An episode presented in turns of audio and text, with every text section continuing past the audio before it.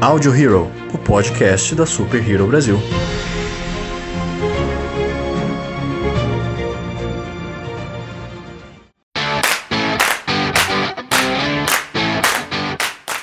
Olá, senhoras e senhores de todo o multiverso, sejam bem-vindos a mais um Audio Hero, o podcast da Super Hero Brasil.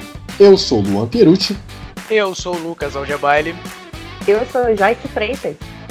E eu sou o Diego Ferreira. E hoje estamos aqui juntos mais uma vez com um convidado para poder falar um pouco sobre a carreira e os filmes mais famosos do maravilhoso diretor Quentin Tarantino. Bom, o papo de hoje vai ser bem bacana, nós vamos falar um pouco sobre as histórias, as coisas malucas que tem em todos esses filmes que são amados por muitas e muitas pessoas. Então é isso, gente. Antes da gente começar esse bate-papo, claro, vamos para mais um Hero News. Então espera aí, já pegue o seu Gorlami e seu Kahuna Burger, que já já a gente volta. Bom dia, Boa tarde. boa noite, Boa madrugada. para você que está escutando a gente aí. Sejam bem-vindos a mais um Hero News, o bloco de leitura de notícias do podcast Audio Hero. Na última semana, a DC Comics fez uma reforma no setor editorial e demitiu grandes nomes entre seus profissionais. Bob Harris, Mark Doyle, Brian Cunningham e Andy Curry foram alguns demitidos. O co-editor Jim Lee também perdeu o cargo e será substituído por um profissional do mundo do e-sports. As demissões também atingiram os serviços de streaming DC Universe, que vai ser encerrado e todas as produções serão direcionadas apenas para o HBO Max. 47 Ronins ganhará sequência na Netflix. Produzido pela Universal e dirigido por Ron Yuan, a trama se passará 300 anos depois do primeiro filme, em um exótico mundo cyberpunk, ainda sem previsão de lançamento. Jared Leto vai protagonizar novo filme de Tron. De acordo com o Deadline, Garth Davis será o novo diretor do longa, que será estrelado por Jared Leto, que também faz parte da equipe de produção. O filme ainda não possui previsão de estreia. Ainda sobre Jared Leto, o astro vai interpretar Andy Warhol, um grande ícone do pop art, em um novo filme biográfico. O anúncio veio no Instagram do ator, que aconteceu um dia depois do que seria o 92º aniversário do artista. Será que vem coisa boa por aí? Capitã Marvel 2 acaba de ganhar nova diretora. Nia da Costa foi anunciada como substituta da dupla Anna Bolden e Ryan Fleck. O premiado diretor Martin Scorsese acaba de fechar um acordo com a Apple TV para várias produções de filmes e séries. O contrato tem a duração de alguns anos e o primeiro filme já está confirmado: Killers of the Flower Moon, estrelado por Leonardo DiCaprio e Robert De Niro. Reboot de Um Maluco no Pedaço trocará a comédia por drama. O possível reboot foi inspirado em um curta feito por Morgan Cooper e terá Will Smith na produção. O possível reboot será produzido por Will Smith e contará a história de Will de uma maneira diferente, mostrando a sua adaptação saindo da Filadélfia para a luxuosa Bel Air. A New York Comic Con anunciou que o evento deste ano será virtual. A edição acontecerá entre os dias 8 e 11 de outubro e contará com uma parceria com o YouTube. E assim terminamos mais um Hero News. Eu espero que vocês tenham gostado. Se quiserem conferir essas e outras notícias, acessem o nosso site, o www.superherobrasil.com.br. É isso aí, gente. Continuem ouvindo o programa de hoje. Até semana que vem.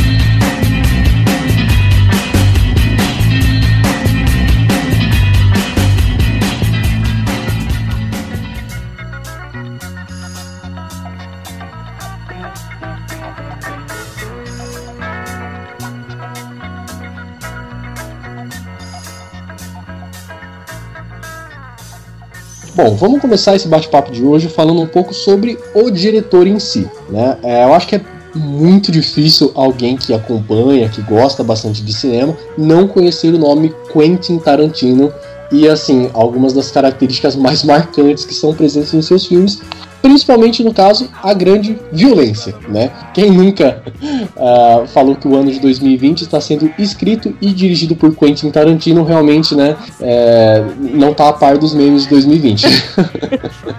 Principalmente da união ele... entre a comédia e o sangue, né? É, totalmente, cara, totalmente. É, é, é ele, a galera fala também da Shonda Rhimes, tá Sim, participando da, do roteiro. Ah, e, e, com, com a ajuda do Jorge, do Jorge Martin também. É verdade, verdade. Boa. Nossa. É... é realmente, porque tem muito personagem sendo abatido nesse é maneiro esse crossover de Tarantino e Grey's Anatomy, né? Não, o roteiro, o roteiro de 2020 tem que ser indicado a um Oscar, porque, meu, tá, tá sacanagem nesse negócio aqui, viu? Não, mas a, a Shonda Rhimes, ela também. Por exemplo, How to Get Away with Murder. É o Como se livrar de um assassinato, gente.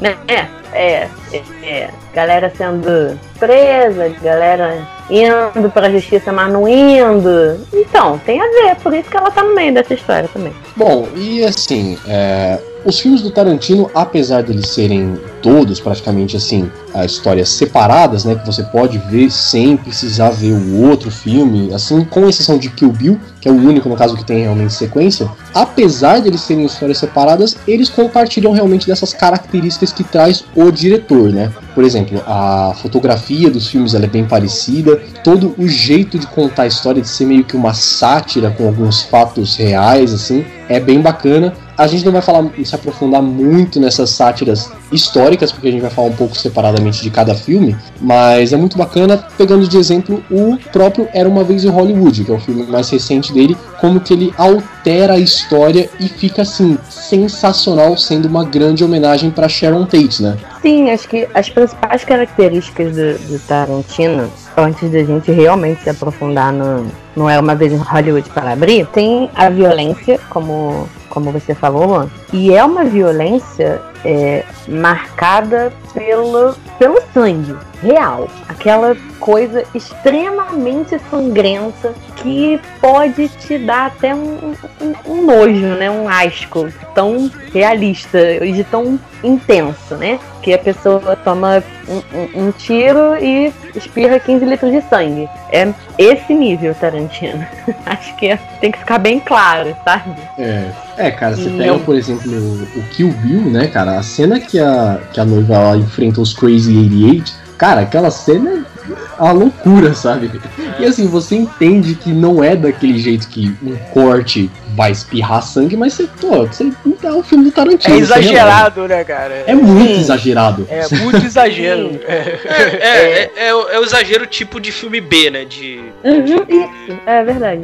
lembra, lembra aqueles filmes trash, né, cara? Do, sim, do, sim. Dos anos 80 lá, né? Lembra um pouco aquele. Embora assim, galera, vocês sabem aí, quem escuta o Audio Hero, né? Sabe que eu não sou fã de, de filme de terror, gore, essas coisas, não. Mas até que o do o Tarantino, ele, assim, é suportável porque a comédia é tanta que acaba que você meio que, que, que, até embarca no negócio, vira fantasia. É, porque não, assim, nos filmes dele não se leva a sério, né? Assim. É, exatamente. Então, então fica, vamos dizer, entre aspas, mais suavizado, assim. Tanto que no Kill Bill, assim, eu, eu, eu tenho a, a curiosidade real de saber quantos litros de sangue foram gastos no Bill. Uma ótima questão. Cara, só é. na cena dos Crazy 88 eu acho que já tem mais sangue do que qualquer outro filme aí que famoso. Ah, cara, é, é. só você chegar, tipo assim, fazer um levantamento é, na época de criação, na época de filmagem, as fábricas de ketchup quanto aumentaram de produção, entendeu? Pra poder produzir a quantidade de, de sangue necessária para os filmes dele, entendeu? É, mas, mas acho que não só é, essa violência e a sanguinolência, é, como o Luan falou, tem toda uma estética em comum, né? E é marcado até pelo uso do mesmo tipo de fonte nos créditos de abertura de todos os filmes dele. É verdade, aquele As letrinhas written and directed by Quentin Tarantino. Exatamente. Ele usa isso nos créditos de abertura de todos os filmes. E aí tudo o que, o que é colocado nesse crédito de abertura leva à mesma fonte. É, tem tudo o mesmo padrão. É, fica tudo. Em todos os filmes é, a gente repara isso. Então ele tem uma estética, vamos colocar assim, ele tem uma estética linear. ele tem exatamente o mesmo padrão para tudo o que ele faz. Ele tem um padrão da, da fonte, ele tem a, a estética da violência é, exagerada, o, sanguinolência exagerada. A, ele tem uma, uma fotografia muito, muito particular eu acho, e, e, mas acho que fica mais marcante em alguns filmes do que em outros. Quando a gente falar uma vez em Hollywood, eu comento. é, e é, eu acho que essas são as partes da, da, estética tarantina realmente mais, mais peculiares e marcantes que você realmente sabe que um filme é dele. É uma outra coisa assim que eu, eu gosto muito também é, é da trilha, né? Das trilhas que ele usa, ah, né? Ah, que assim, é trilha que normalmente assim, tu vê, pô, isso não era para funcionar nesse tipo de filme, mas funciona. Entendeu? Sim, com certeza. Pô, colocar, é, acho que é Santa Rosa Esmeralda num, num duelo de espadas, não tinha, não tinha por que dar certo, mas deu muito certo. É igual é. colocar um hip hop pesado numa cena de tiroteio de um filme de faroeste, né? Que é o Django, e funciona muito bem, cara. É, é impressionante, é assim, assim. É, é porque, é assim, quase uma inversão de valores. Sim, sim. Ele, ele, sim. ele, ele, assim, eu não sei se no qual se tem algum filme dele que tenha que tenha música, é, música original. Tem? Ou ele só pega original? Não que eu me lembre agora. Boa não sei se nos oito diados tem. Eu acho que é nos oito diados que tem. Eu não, eu não sei. Eu... Não que eu me lembre agora. Mas, Mas... É, é, é uma característica realmente muito boa porque é, se a gente reparar, as músicas, a trilha toda de, de qualquer filme dele, não é aquele pano de fundo sonoro só pra, pra cena não ficar vazia, sabe? Não é para isso que serve a música no filme dele. A música no filme dele é para causar um, um, impacto, é para causar uma imersão, é para desconstruir a cena, como vocês estão falando, uma coisa que não tem nada a ver com a outra, que totalmente não encaixaria em momentos normais e fazem sentido nos filmes dele. É, e, e muitos assim fazem parte do próprio filme, assim, por exemplo, eu vou usar muito Kill Bill de exemplo nisso. É o na cena quando eles estão lá na, na, indo lá na boate lá dos, dos 88 loucos lá, né? Começa a tocar a banda lá que toca uma das músicas do filme, dentro do filme, né? Ah, eu sim. Acho, eu sim, não vou lembrar, eu não lembro agora o nome da música, mas é, pô, é, é isso, isso eu acho muito legal. Isso eu acho muito legal assim. Pegar as, pegar as trilhas do filme do Tarantino para ouvir depois é muito bom assim. É verdade. Cara, inclusive antes do lançamento do, do Era uma vez em Hollywood, como ele tinha essa pegada mais anos 70 assim, a trilha sonora toda, ela foi baseada nessa época também, né? E assim, o... eles lançaram a trilha sonora completa no Spotify um tempo antes do lançamento do filme. E a trilha sonora é maravilhosa, cara. É aquele tipo de música que você ouve e você fica viciado, sabe? Você ouve de é. novo, de novo, de novo. E encaixa perfeitamente na cena e todo no contexto ali, é, não sei se pode se dizer galhofa, meio engraçado dos filmes de Tarantino, sabe? Você falou desse, desse ponto meio galhofa, vocês usaram a palavra comédia, comédia, mas se a gente for pegar o, o, o, o centro da, da comédia, não é o que ele usa, né? Porque ele não faz a, a tentativa de. nenhuma tentativa de ser engraçado. Não é como Sim, se ele verdade. se esforçasse para isso, não é como se ele verdade. colocasse uma coisa proposital no filme para você rir. É, é porque é natural, a né? gente é, a gente te ri do absurdo. Porque o filme dele não tem teor de nenhum deles. A gente ri do absurdo, é fato. Porque ele não tem teor de comédia essencialmente nenhum. Sim, pois a é. No, no, no, um exemplo disso é no Django, né? Aquela cena lá dos, dos caras lá da, da, das máscaras, né? É verdade, da Ku Klux Klan, né? Aham, uhum, tu vê. É. Sabe, não, não, é pra, não era pra ser engraçado, mas assim, a cena é tão absurda que você acaba achando engraçado. É, é. tipo, no meio do filme, dado numa cena que era pra ser super dramática e tal, os caras começam a discutir, ah não, mas essa máscara tá incomodando, não sei o que, a esposa de não sei quem não fez essa máscara direito, sei lá. É, exatamente. O cara é. fica 10 minutos do filme debatendo. Não, mas é porque podia ser de outro material, mas bota o buraco, não bota o buraco, faz o. Pô, cara, você já parou pra é. pensar que, tipo assim, se a gente for parar pra pensar, se, se, se a, gente, a gente tá assistindo a uma cena de um filme, mas para aqueles personagens aquilo ali realmente tá acontecendo. E, tipo assim, realmente pode acontecer de ter um diálogo, né, entre duas pessoas comentando sobre essas coisas, como por exemplo, igual vocês estão citando, né? É, aí, pô, a, a, fulana costurou errado, tá me incomodando. A gente vou, vou fazer um comparativo com aquela cena do Homem-Aranha no, no elevador falando que a roupa pinica. Né? É verdade. Sim, Entendeu? sim. É uma é uma quebra, é uma meio que uma quebra da, da quarta parede, eu acho, esse, esse, esse lance. Eu, eu acho isso legal. Não, isso é bem comum nos filmes do Tarantino. Isso tem, Sim. se não em todos, praticamente em todos, assim. Esses, esses tipos de diálogo, assim, que tu, tu até olha assim, pô, sabe, por que, que eles estão começando isso nesse momento? É o entendeu? diálogo nonsense, né? O, é, né? Cara, É, um dos meus favoritos é o do Pulp Fiction quando eles estão conversando sobre o, o quarteirão com queijo na, Aham, em Paris. Cara, é maravilhoso. É, muito bom. É verdade. E é, É, engraçado é. porque o, o Samuel Jackson ele foi numa entrevista, não sei se foi no Jimmy Kimmel ou no Jimmy Fallon, foi algum ah, talk show americano, que ele falou que essa é uma das cenas que o pessoal mais, assim, chega pra ele pra conversar. E tem vezes que eles perguntam assim, ah, sabe como que chama um quarteirão com queijo na França, né? E ele responde, tipo, não, como que é? E eles meio que reencenam a cena toda, tipo, meu, imagina que loucura você fazer uma coisa dessa com o Samuel Jackson, cara. Nossa, maravilhoso. Mas realmente é, é outra marca específica do- dos filmes do Tarantino. Que são diálogos, vamos colocar assim, diálogos triviais.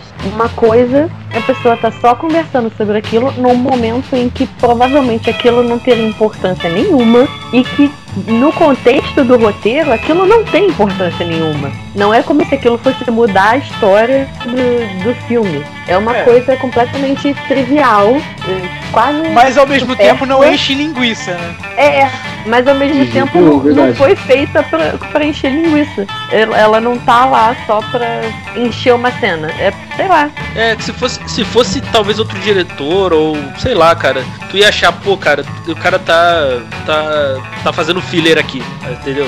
Mas sei lá, Aham. com Tarantino meio que funciona isso. Cara, era exatamente É. isso que eu ia perguntar agora. Vocês acham que isso funcionaria, esse estilo Tarantino de fazer cinema, funcionaria, sei lá, com.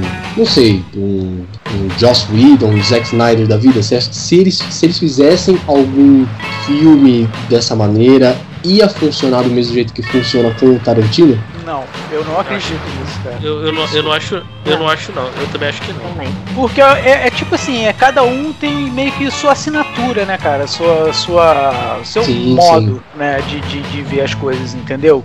Então, tipo assim, é, é, é se vamos dizer que é uma pessoa tentando copiar o estilo da outra, né? Se fosse nesse caso, se tivesse a intenção, sim. Mas eu não acredito, por exemplo, ah, pô, o Joss Whedon que tem uma visão X, ele pegar um, ele pode pegar uma coisinha ou outra, ah, pô, eu gosto de um Tarantino coisa e tal, mas não fazer igual, entendeu? Fazer igual é porque é muito feeling da pessoa, entendeu? É uma coisa muito pessoal, entendeu? Olha, é assim, eu acho que não, mas eu ficaria, eu, eu, eu ficaria curioso em assistir alguma coisa assim, cara. Tipo, sei lá, um, fazer um. Ah, cara, curiosidade eu teria. Curiosidade eu De teria. ver, assim. É tipo como se fosse aqueles crossovers né, que a gente viu, já viu nos quadrinhos. O Stan Lee escrevendo um quadrinho do Batman, entendeu? É. Uma coisa meio assim, é, uma coisa fora de contexto, né? É verdade. É que assim, Mas é, acho que é porque como ele tem a assinatura, é, ele tem uma assinatura peculiar na obra inteira, e isso é muito, como eu disse, é muito linear, é, um, um diretor simplesmente pegar de uma forma solta isso e tentar absorver, não, não, não casaria, não, não funcionaria com outra pessoa. Funciona com ele porque ele cria uma conexão na- na- dentro daquela produção inteira. Ele se envolve, eu acho que até por isso que ele se envolve em todo o processo. Eu acredito que é por isso que ele se envolve no roteiro, na produção e na direção de, da maioria dos filmes. realmente. Se não dos três, ele faz duas coisas. Porque ele precisa que aquilo tenha uma assinatura completa dele, senão não é dele. Sim,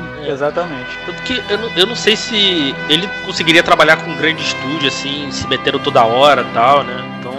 É verdade. Ah, provavelmente um, um estúdio que fosse segurar ele ali, meio que colocar rédea no trabalho dele, ele não ia conseguir trabalhar direito, não, cara. É, por exemplo, se ele ah, fizesse. é, se Tarantino ele na Disney. um- é, por exemplo, Tarantino fazendo nossa filme da. Marvel, entendeu? O- o- é tipo assim, até o questionamento, cara. É tipo, Tarantino pode ser considerado diretor de filme B? Será? Não. mais Não, porque os filmes dele não são. É, porque ele é B, porque os filmes dele não são, não são B, né, cara? Assim, Exatamente. Não tem, é tem uma estética. aura, assim, tem uma estética, mas assim, sabe? aí- É, que Não é puxa só- bastante, né? A gente Puxa que bastante, puxa bastante sim. pro, pro, pro B, Sim. entendeu? não, ele homenageia bastante, assim, mas não tem a qualidade de filme B?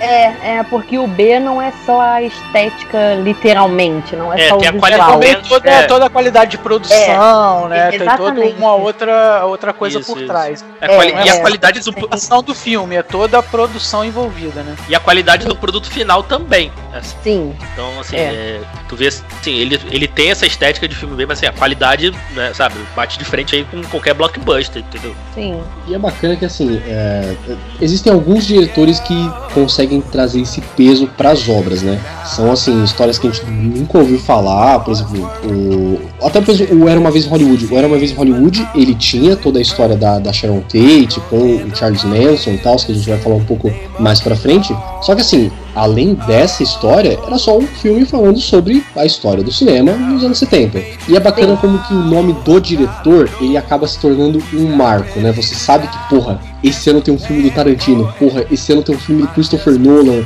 do Scorsese. O peso do nome do cara faz você ir lá, pagar o ingresso e confiar no trabalho do cara, principalmente no do Tarantino, que ele tem toda essa essa fama de não ter filmes ruins, né? Ele quer ter a carreira perfeita ali de todos os filmes bons. É verdade. Ele tem filmes bons, mas assim, eu acho que também a galera super valoriza o Tarantino, assim. Também acho. Ele não.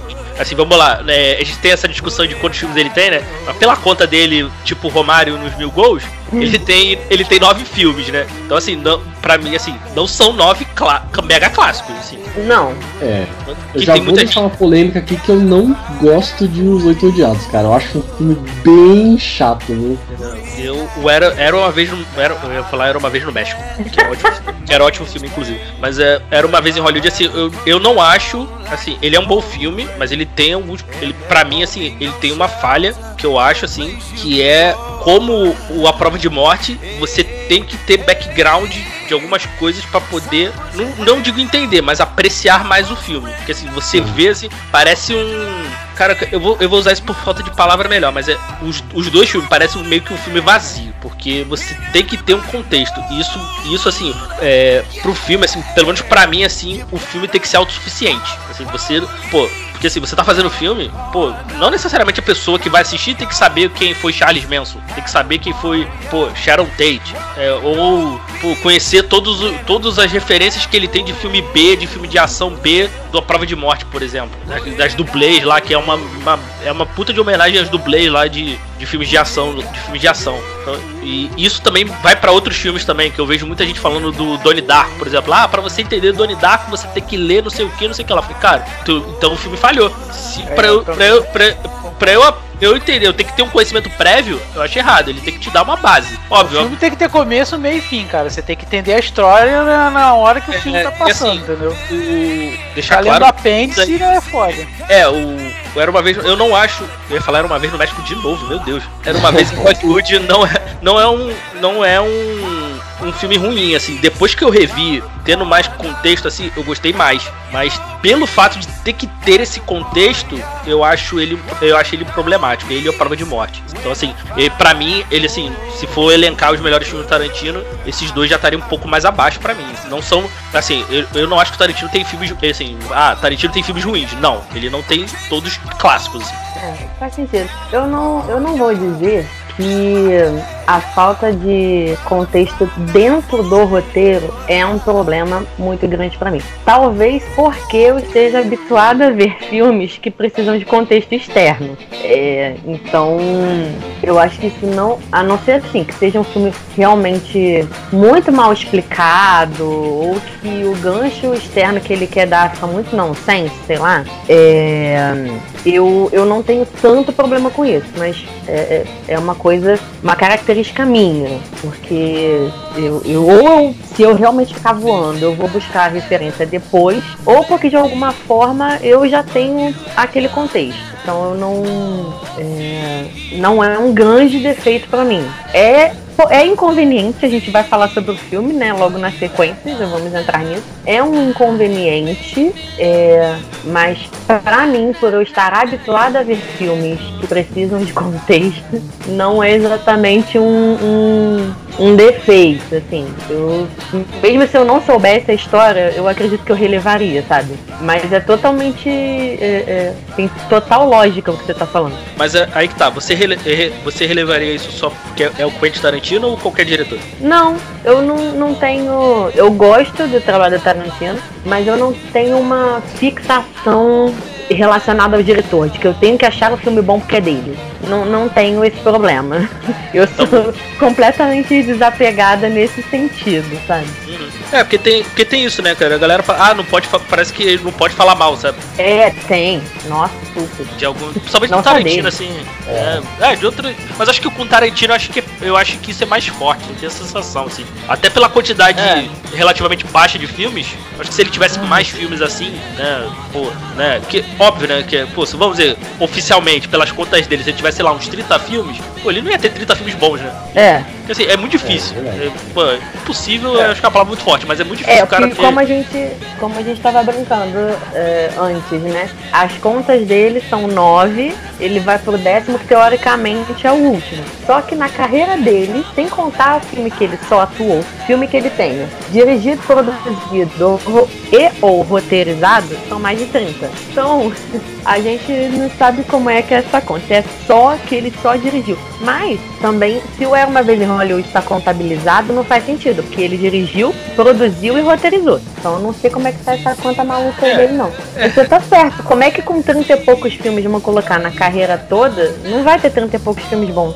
É, é porque todo, todo diretor, todo mundo dá, todo mundo dá sua, sua escorregada, assim. Então, assim, uhum. mas seguindo assim, isso me incomoda um pouco, assim, na, na galera, assim, do. Na fanbase dele, né? da fanbase do, do, Tarantino, assim. Porque, pra mim, assim, é uma carreira, assim, os nove filmes, assim, são filmes de. Tem filmes muito bons, tem filmes clássicos, tem filmes muito bons e tem aqueles filmes mais bons, assim, né? Nem, nem digo regular, tem filme, ele tem filmes clássicos muito bons e bons. Então já é, pô, pensar nisso já, pra mim, assim, na minha escala, assim. Então uhum. já é algo impressionante, assim. Mas.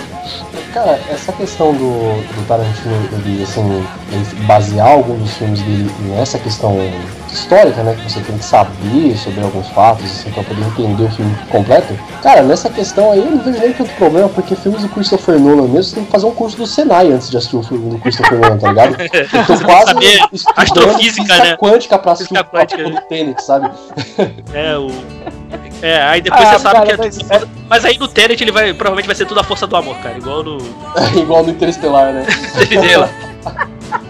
Bom, aproveitando a gente começou já a falar um pouco desse filme, já vamos entrar então agora nos filmes, assim, grandes filmes famosos do cara, começando obviamente com Era Uma Vez em Hollywood. Bom, a, como a gente estava falando toda essa questão do, do, embasamento histórico que tem o Era Uma Vez em Hollywood, vamos contextualizar, né, para quem não conhece. A Era Uma Vez em Hollywood se, se passa realmente em Hollywood, óbvio, conta toda a história do cinema, principalmente ali na década de 70, e além disso, ele também conta a história do assassinato da Sharon Tate, né, que foi feito lá pelo serial killer Charles Manson, famosíssimo serial killer da, da história dos Estados Unidos, que tinha todo aquele culto dele de malucos lá que era conhecido como a família Manson. O filme ele pega esse fato histórico, que é o assassinato da Sharon Tate, e ele distorce. Ou seja, na realidade dos filmes, os assassinos da família Manson se fudeu num nível tão lindo, cara, no filme.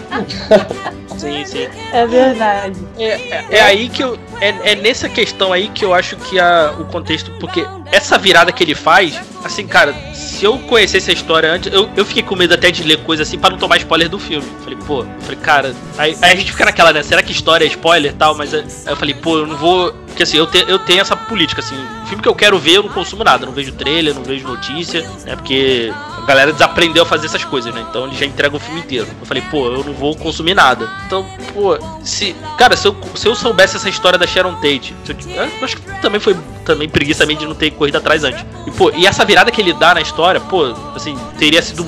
Aquele impacto que teve, assim, tu vendo pela primeira vez, seria muito maior, assim. Infeliz, infelizmente se perdeu, né? Porque a gente não. Eu pelo menos não tive esse contexto. É, por isso que eu disse que, que tem total sentido o que você falou. Uhum. Que mesmo. Uh, eu já tinha o contexto quando eu fui assistir. É, porque, como o Luan disse, o, o Charles Manson ele foi preso como serial killer, só que ele nunca cometeu um assassinato, o que é muito louco na história dele. Ele criou Exatamente. todo esse grupo, essa seita, e, e quem fazia, é, quem cometia os crimes eram os seguidores dele, é, guiados por ele, é, enfim, num, num contexto seja, muito não louco de uma, uma Não, mas só não botava a mão pra fazer, né? Ele não É, ele não apertava o fazia. gatilho, Mas, ele sim. matava indiretamente, né? É, inclu- ele tá. É prisão Não, perpétua, não, né? Que ele tá, né? E nem, e nem e vou dizer que nem era é, é, e nem vou dizer que era gatilho, tá? Porque assim eles eram extremamente sádicos e eles matavam é, é, teor de, de tortura e aí tinha a, a questão que aparece no, sobre aquele, grupo que vai lá cometer o, o assassinato falar que é para deixar parecido com um ritual é, demoníaco e tudo mais é isso efetivamente aconteceu. Eles, eles usavam essas, é, essas artimanhas, né, pra, pra fazer, cometer diversos crimes, amando ou diz ele que ele não mandava fazer nada. Que as pessoas faziam porque queriam, enlouqueciam, sei lá, co- coisas desse tipo. Ah, sempre então, o, tanto que o Charles Manson, é, efetivamente, acho que ele não chega. Ele aparece acho que uma vez só no filme. Sim. É verdade, quando ele vai lá perguntar pelo, Ele- pelo Ted, né? Pelo amigo dele lá que morava na, Isso. na casa que a Sharon Tate Isso, estava. isso. Ele só aparece uma vez perguntando lá se era a casa que, que eles moravam. Ah, aí ele vai embora e nunca mais aparece. Quem fica em evidência no, no filme, assim como na vida real, é, são os seguidores dele, que é aquela comunidade hippie, né? E que são eles que cometem todos os crimes. Então, esse é o contexto é, efetivamente é, é, colocado ali no filme. E a Sharon foi assassinada pelo grupo que no filme não invadiu a casa dela, invadiu a casa do Rick. E assim, tem é- muito mal. É engraçado, cara, que.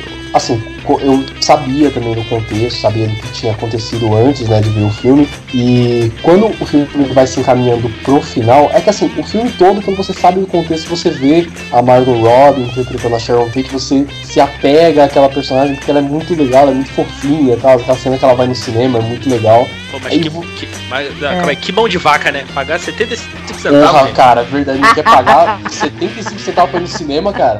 Pô, Concordo. Eu fiquei chocada. Eu, gente, Você- ficou Não, cara. baratinho, a 75 pessoa não quer centavos. pagar, é sacanagem, cara. Pô, e nem, nem é que, pô, se, eu- pô, e tem dinheiro, né, gente? Pô, 75 centavos, gente. Pô, Sim. A Então, mansão que ela tava morando, cara. Pô, não pode É. dizer que não pode pagar aquele cineminha, pô. tudo, tudo bem que 75 centavos é o é os 300 reais hoje, mas, mas pô.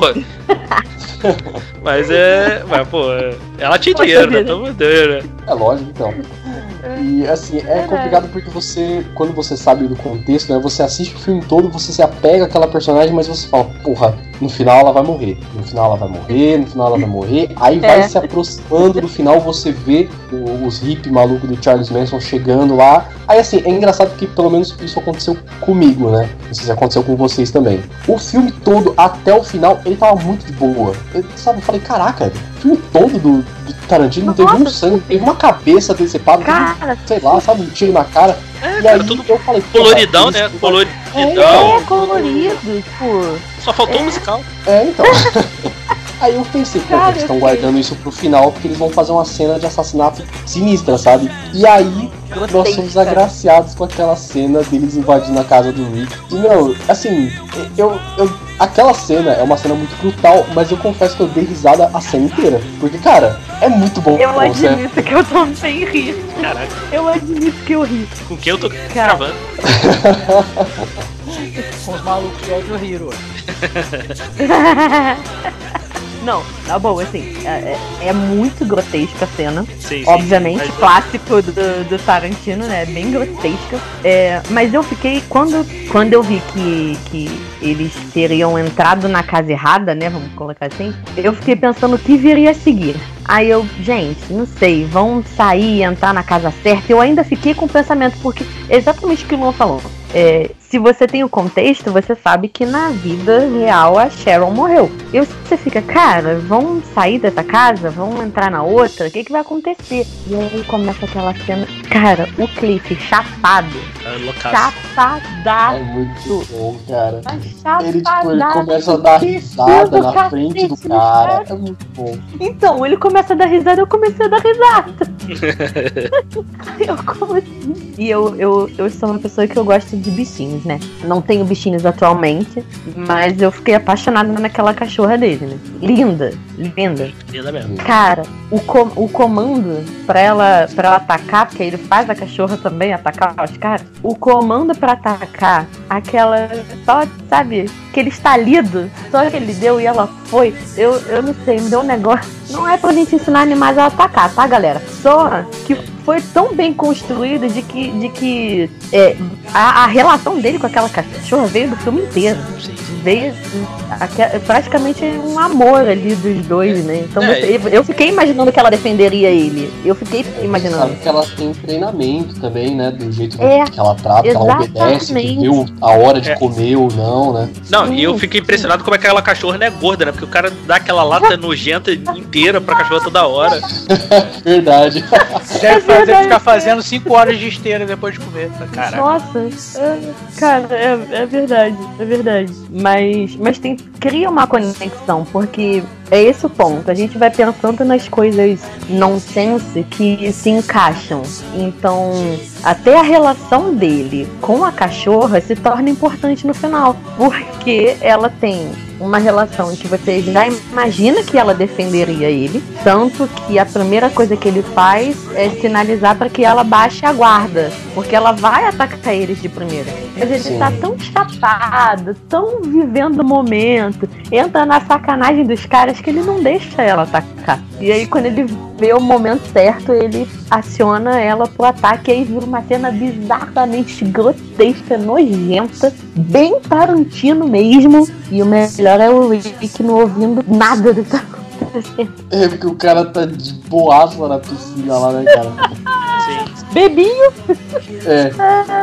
ouvindo, ouvindo, ouvindo rádio, né? Fone. Sim, sim. Muito louco. Assim, é, uma, uma coisa assim que eu, eu de fato não gostei desse filme, assim, foi como ele retratou o Bruce Lee. Eu, cara, isso. Isso assim, eu É. achei. É, Assim, como, como fã do Bruce Lee, eu fiquei.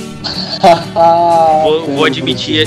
Eu, eu, vou, eu vou admitir aqui, eu não, eu, eu não gostei, assim. E teve, teve alguns também backlash por causa disso, né? Levou no própria- da própria família do Bruce Lee e tal, né? Alguma, da galera assim. Ele diz que aquilo ali é real, né? É palavras do, do, do Tarantino, assim, né? Que ele era assim. Mas, sei, ah, cara, mas sei lá, eu não. Eu, pô, botar o Bruce Lee pra apanhar ali do. do, do- ah, eu achei meio. Eu, achei, eu não gostei, não.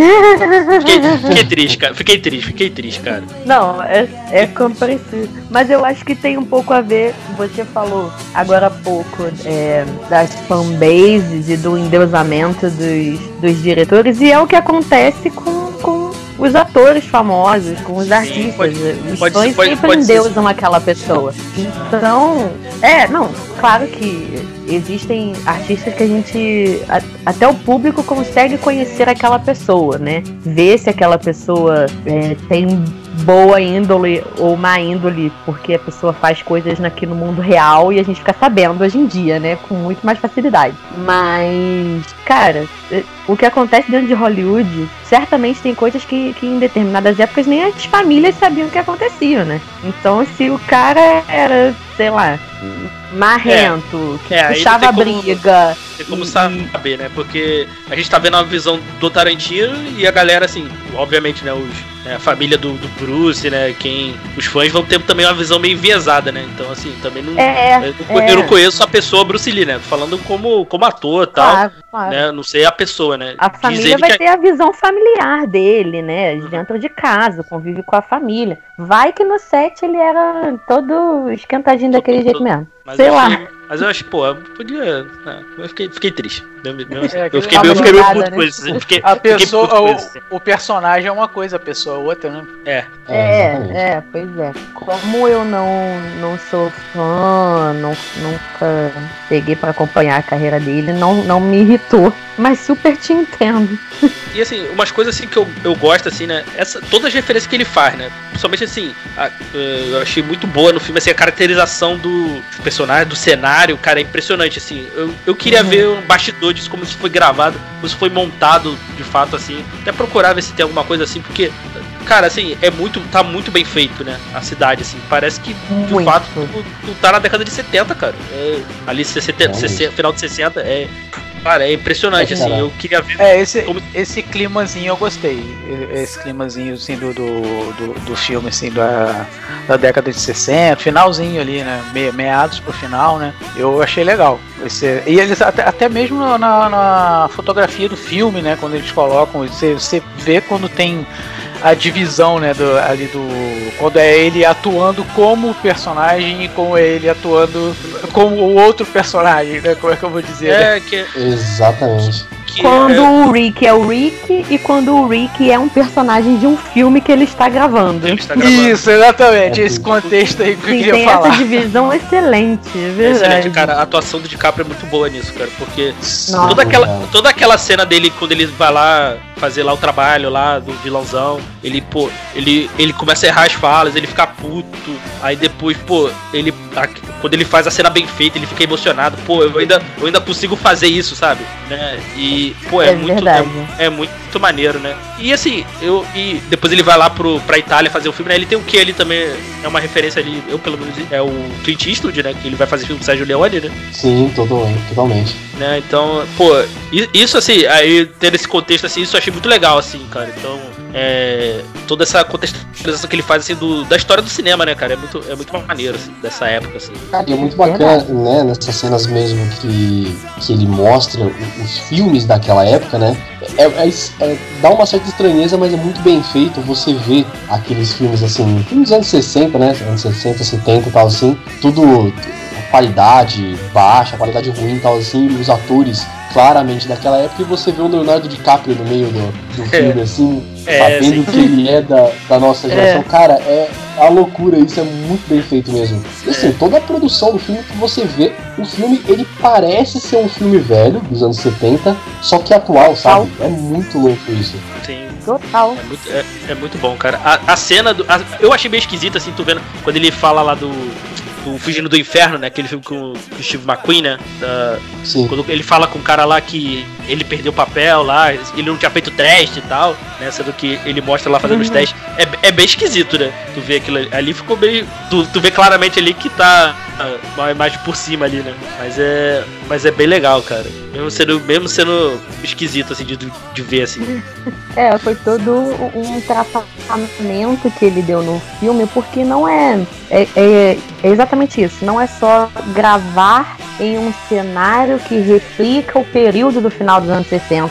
É você criar uma fotografia e uma estética inteira no filme para que ele pareça rodado no final dos anos 60 e início dos 70. É, e assim, e usar a imagem. Assim, eu, eu, eu- fico imaginando co- como é que foi toda essa negociação de, de liberar esses filmes, né? Pra botar essas imagens dos filmes, né? Não sei se tá tudo em domínio público É. e tal, não sei como é que é, então pô, deve ter sido muito complicado também, né? Não, Imagina. depende. É, domínio Depende. público é geralmente ou é depois de. Geralmente é depois de 100 anos. Então os filmes, eu acredito que não estejam em domínio público, não. Mas deve, deve ser tipo uma biblioteca Hollywood, que eles devem ter alguns termos lá e eles conseguem usar cenas. Mas Porque- Deve ser tipo o ECAD do cinema deles. Porque, por- porque, por exemplo, aquele. Quando apare, a, a, a Margot Robbie lá tá vendo o filme lá, é a Sharon Tate, né? O filme é o, é o original que ela tá vendo, não é? Sim, é a Sharon Tate no filme mesmo, é. É. Então, aí eu, eu, eu fiquei, eu fiquei pensando eu, nisso, eu falei. fiquei olhando pra ver se era ela ou se não era. Eu também, eu e também. eles eu também. gravaram com a cena com a com a Margot. Enxertaram ela ali depois, É, é, eu, fiquei, eu, exatamente. fiquei, eu fiquei nisso também. Fiquei super na dúvida, mas foi bem legal. E assim, como a gente já falou aqui também, né? Passando por um outro filme dele também que tem todo esse embasamento de contexto histórico, só que alteram também os fatos, é um dos meus filmes favoritos do Tarantino, que é Bastardos Inglórios. Cara, eu amo Bastardos Inglórios, é assim, é difícil, fica ali é na lista do meu top 3 mesmo. E é outro filme sensacional dele também com o Brad Pitt, né? Essa parceria aí dando muito certo. Vou, eu vou te falar, cara, o discurso do Aldo Rain no início do filme, que ele faz pros soldados lá, não sei se vocês lembram, quando ele fala Nossa, lá. é verdade. Cara, pra mim é um dos melhores discursos do cinema. Pra mim, coloco fácil aí com os melhores discursos do cinema. Eu adoro esse discurso, cara. Eu escuto ele direto aqui em casa. Boto aqui de vez em quando, pega a cena. Só essa cena pra mim eu acho muito bom, cara. Pô, ele falando lá, pô, agora vocês vão ter uma, uma dívida comigo. Quem, quem tiver na minha companhia vai ter que me dar seis calpos de nazistas. Pô, eu acho muito bom esse discurso. E aquele sotaquezinho meio, meio redneck, assim, do Brad Pitt, assim, muito bom essa cena. É, cara, sensacional. Cara, uma das cenas que eu adoro esse filme também quando eles vão interrogar o nazista lá, que você vê a primeira aparição do, do urso judeu, né? Cara, a, a cena do, do urso judeu saindo do túnel, ela é longa pra caramba, o cara fica batendo o, o taco no, no túnel assim por bastante tempo no filme, inclusive, né, na, na cena toda. Mas, cara, você cria uma tensão inacreditável, porque você acha que vai sair um cara gigantesco de lá de dentro, brucutu sinistro, mas não sai o, o cara normal, tá assim, mas aí você percebe por que, que ele é tão temido assim, né? E, e pensar que poderia ter sido o Adam Sandler, cara. Seria muito mais foda. Oi? Porra, o quê? Não, não é? Não é? Ele não foi cotado pra fazer o urso? Caraca, velho. Eu não sabia disso não, velho. sério isso? Eu tenho que admitir que eu não sou uma grande apreciadora da obra do Adam Sandler, desculpa. Então eu, eu não vou dizer que eu acharia o filme melhor com ele, não. Desculpa. Caraca, meu, eu a- É, agora é eu tô querendo ver um filme desse com o Adam Sandler, cara. Caraca. O, o Sandler Cut, puta merda. Foi a coisa mais bizarra, cara, que eu, que eu, que eu já escutei na minha vida, velho. Ainda mandando, a pia... Ainda mandando a piadinha de peido. Pô, dando porrada no cara. Assim. Pô, cara, será que não foi fake news na época, não, velho? Cara, Não, eu acho foi- muito ele foi nada a ver, velho. Ele foi. Só que ele tava fazendo outro filme, eu acho. Ah, é, aqui tá. É, realmente. Caraca, E o- que cara, que louco, E velho. o Leonardo DiCaprio seria o. o coro- Seria no lugar do. Ai meu Deus. do fez o nazista lá que tomou.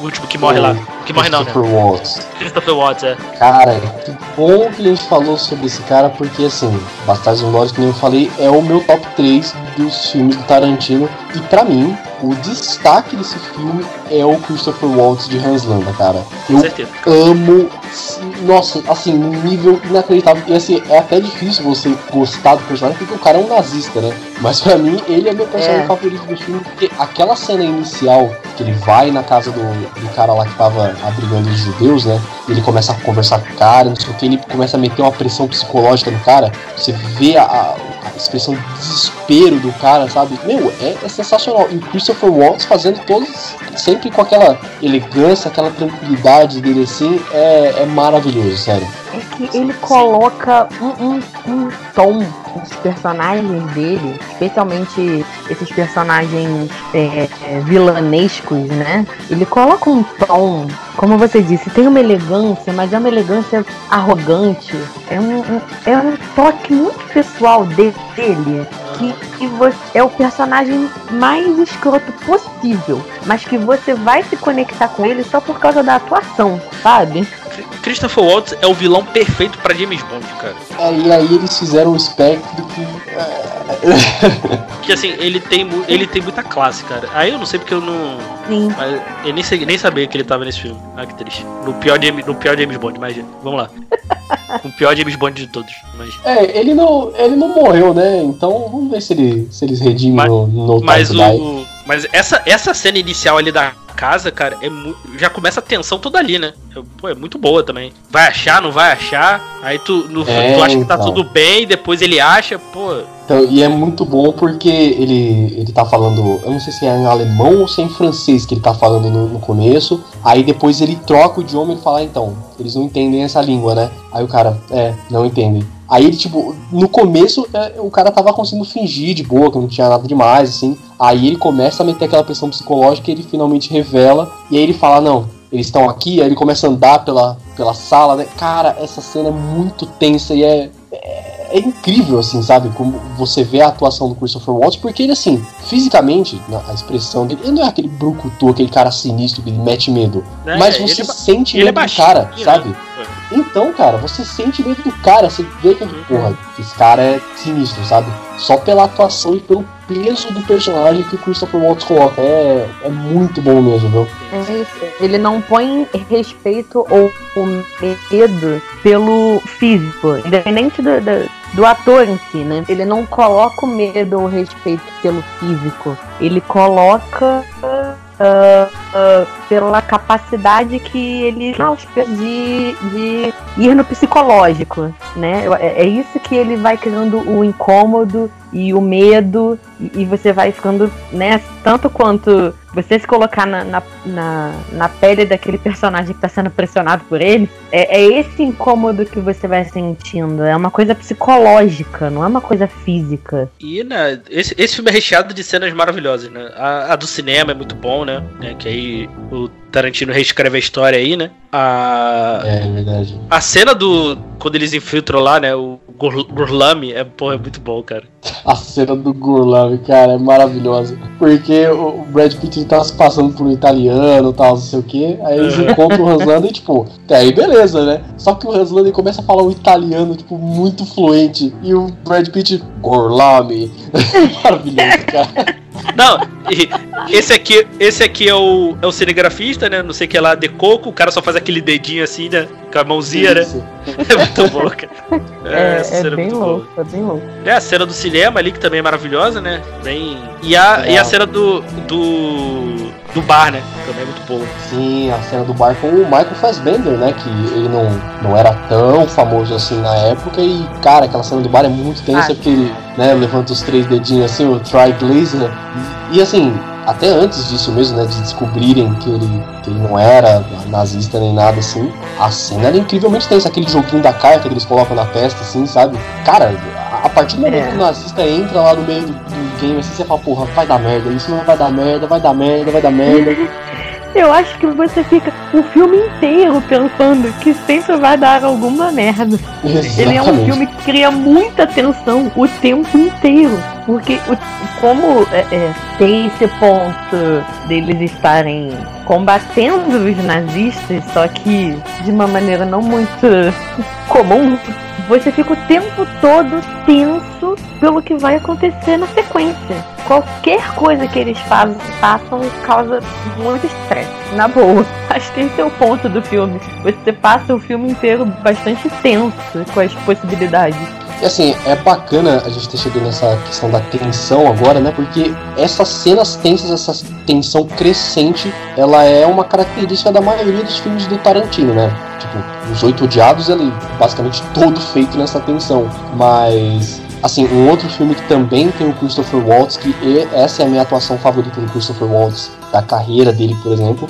é o Django, a cena do jantar. Cara, aquela cena do jantar, ela é. Nossa senhora, de deixar você na ponta da cadeira, cara, porque tava indo tudo bem, tava dando tudo certo ali pra eles poderem conseguir ir embora até que o Samuel Jackson estraga tudo e a gente tem uma atuação brilhante do Leonardo DiCaprio também, né? Nossa, o Leonardo DiCaprio nesse filme é, é odioso. Essa Sim. é a palavra. Nossa, Ele cara, é, é odioso. Você fica. Nossa, enfim. E para quem não sabe, a cena do jantar do Django é no momento em que o Samuel Jackson, dedo duro, aquele velho cretino, bem gentil. Ah, o Samuel ele, Jackson é outro ele... personagem odioso nesse filme também, só completando Não, completamente odioso. completamente odioso. E contextualizando... Foi daí que ele tirou a base pro Nick Fury, né? Ô, louco. Olha, que Nick isso, Fury é muito de boa na frente Não, desse velho, é muito tá? de boa perto dele, cara. Nossa é, senhora. Nick, Nick Fury, muito, Nick Fury Nick é... Tu vira amigo parceiro. Esse velho, tu fica é, é com ódio mortal. É capitão do mato, né? Isso. Você tocou num ponto exato, Diego, porque era o que eu ia comentar. A questão é que é, você assistir esse filme, eu acho que você tem que ter um não um contexto histórico profundo, mas você tem que ter uma noção de que os capitães do mato, eles ou né, enfim, ele estava quase como um mordomo ali, né? Eles eram escravos que estavam colado ali com seus senhores. Era a galera dedo duro, era a galera que capturava os fugitivos, era a galera que queria ver os escravos ferrando. É, o então, famoso X9 da galera da época, né? É, Eles existiram sim, eles eram figuras influentes, eles eram figuras que ajudavam os senhores a torturar os escravos. Então, galera, eles existiram. Então não assistam o filme achando que aquilo ali é invenção, tá? Porque aquilo existiu mesmo. Cara, E o- É, isso aí com certeza existiu. Como que o, o personagem do Samuel Ah, Jackson, sim. apesar dele ser negro, ele é racista também, né? Na cena que eles Exato. chegam na mansão lá, assim, e o, e o Calvin Kennedy, que é o Leonardo DiCaprio, ele fala que eles vão ficar na mansão, tal, não sei o que, assim, e ele vê o Django, ele fala, porra, mas eles, eles têm um negro junto com eles, sabe? Como É. se fosse uma questão de desprezo, como se fosse Você um não é bicho, escravo, sabe? você não é Né? empregado, você tá Então, bem é. vestido. Porque tá andando Sabe? de cavalo, né? É, Exatamente. exatamente. Porque Aliás, tem o, o contexto todo, não só dele, né? Cada vez que o Jango passa de cavalo bem arrumado diante de uma fileira de, de escravos, ele é olhado com uma fúria, como basicamente ele estivesse traindo toda, toda a população, sabe? Todo, Aquela cena do toda... campo de algodão lá é sinistra, cara, que tá tudo de azul, sabe? Uma ostentação sinistra passando no meio dos escravos, É. assim, é. É que é aquele é bem negócio também, né? né? Não, tem o meio termo da coisa, né? Ou você, ou você tá, tá, tá num lado ou você tá no outro, né? Sim, é, e, do, e do jantar especificamente, além do, do, do papel odioso do Samuel Jackson e de tudo que o personagem dele é, leva de, de carga dramática para a situação, o Leonardo DiCaprio, que já estava odioso, que foi uma atuação incrível, é, para quem não sabe, ele realmente quebrou aquele copo e cortou a mão. Aquilo era sangue de verdade. E sim, ele esfregou o sangue de verdade dele na cara da atriz. O lugar de capri maluco, cara. Falou, caraca. Com certeza, cara. Isso é, isso é até entrou falta de muito. higiene, velho. Isso é, isso é problema. Olha, considerando muita coisa que eles fazem, e eles se machucam meio que inevitavelmente, né? Eu acho que foi um, um surto dele no momento de fazer aquilo. Ah, sei É, lá, velho. Acho meio esquisito, não é- né? Não é exatamente pegar agradável. sangue na mão, na, na cara de outra pessoa. Mas você. sei lá. Não, mas eu não. Mas você tá falando num contexto de um humano normal vivendo a vida, cortei minha mão, não vou esfregar em você. Ele tava num contexto de, É, de é. atuação. É, de que ele atuação tá muito grande, né? pela coisa. É isso aí. é, tem isso. Entendeu? É. É, não dá pra você tomar como um contexto normal. Ai, me cortei aqui com o copo, deixa eu esfregar em você. Não é isso. É, É, um não, contexto de atuação É, tão ele tava, é, pesado. tipo assim, a entrega dele tava tão grande que, que foi É, direto, né? Ele nem pensou na, na, na, na parada. É, um, um ator, porque assim, eles, eles se machucam, acontecem coisas no set de filmagens que muitas vezes não são reveladas e outras tantas eles contam pro público o que aconteceu. Essa foi uma que eles contaram. Ele foi fazer aquela graça, não era um copo de mentira, porque é comum que eles usem, quando é pra quebrar de propósito, eles usam um vidro especial feito de açúcar. E a- as garrafas, copos, vasos são feitas disso quando é pra você jogar, tanto no chão quanto em outras pessoas. Justamente Aí porque esfarela. quebra, aí depois que quebra, fica lambendo o chão igual pirulito. Aí tu quer falar que não é higiênico, né? Pass- Passar o sangue na, na, na cara nojento. Lamber, lamber o vidro no chão, ok. Mas aí é açúcar, né, cara? Boa, de boa. Aquele não era um copo de açúcar, né? Aquele era. Ele tava só usando pra beber, então eles usam peças de verdade, normal. Mas Ele foi dar, fazer aquela cena, né? Da raiva, da fúria dele daquele momento. Que ele tacou o, o copo na mesa e quebrou. Quebrou, cortou a mão dele. Cortou a mão dele, ele usou aquilo pra transformar a cena. Ele foi Cara, louco. e adicionou ao e ainda adicionou ao personagem, cara, porque você vê com- o quão maluco e quão, tipo, sabe, ruinzão da cabeça o Calvin Kennedy era. Acho que assim, dá até pra fazer um paralelo com, sei lá, o Viggo Mortensen quebrando, quebrando o pé no Senhor dos Anéis. Naquela cena que ele chuta o capacete e ele dá aquele grito de dor e tal, assim. Cara, adicionou a cena. É verdade. Ficou bom, teve- tiveram consequências, mas ficou bom. É verdade. Deu muito realismo, né? Deu realismo a coisa, né? Porra, É, um realismo inacreditável, inclusive. Surreal. É, e aconteceu isso também, assim, que, que acabou adicionando ao personagem, né, gente? Porque quando se machuca, muitas vezes eles param até o, o ator, a atriz se recuperar. Mas o, o Jared Padalecki, em Supernatural, ele quebrou o braço também uma vez, numa cena de luta que ele mesmo quis fazer. É, eles não são de usar dublês o tempo todo, então ele foi fazer a cena, eu, eu não lembro se ele deslocou ou se ele quebrou o braço, e aí isso foi contextualizado na história e ele ficou vários episódios de tipóia. Porque não tinha como.